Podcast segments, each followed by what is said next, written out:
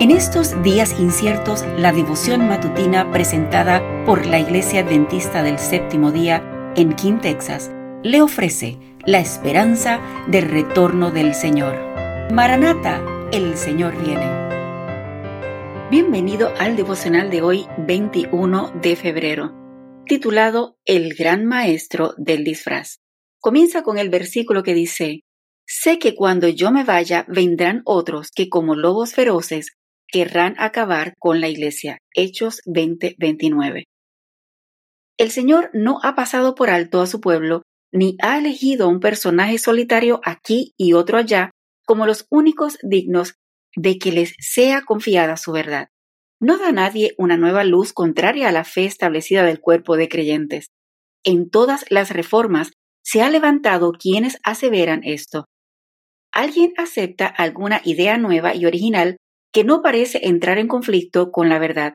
Se espacia en ella hasta que le parece que está revestida de belleza y trascendencia porque Satanás tiene poder para dar esa falsa apariencia y al final se le llega a dar tal preponderancia que todo lo demás acaba girando alrededor de esa supuesta nueva luz. Y así la verdad queda desraigada del corazón les prevengo contra todas esas cuestiones tangenciales que tienden a apartar nuestros pensamientos de la verdad.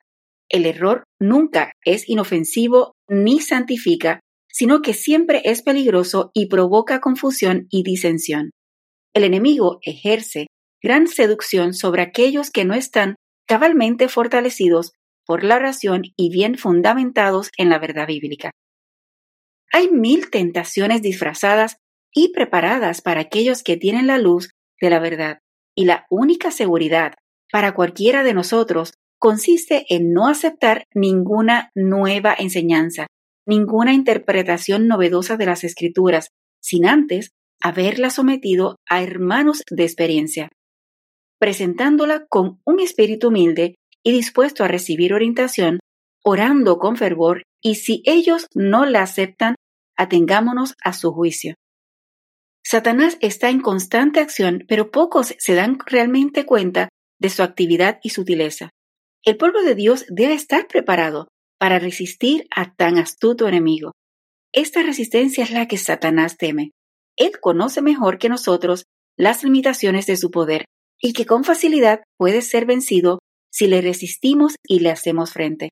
Por el poder divino, el santo más débil puede más que el diablo y todos sus ángeles y cuando es sometido a prueba, pone de manifiesto que su fuerza es superior. Por eso, los pasos de Satanás son silenciosos, sus movimientos sigilosos y sabe disfrazar sus intenciones. El diablo no se atreve a mostrarse abiertamente, no sea que despierte las energías dormidas del cristiano y lo impulse a ir a Dios en oración. Testimonio para la Iglesia, tomo 5, página 271 a 273. Que tengas un bendecido día. Gracias por acompañarnos. Comparta con otros esta bendición y recuerde seguirnos en las redes sociales y visitar nuestra página web. La información la puede encontrar en las notas del episodio. Bendiciones.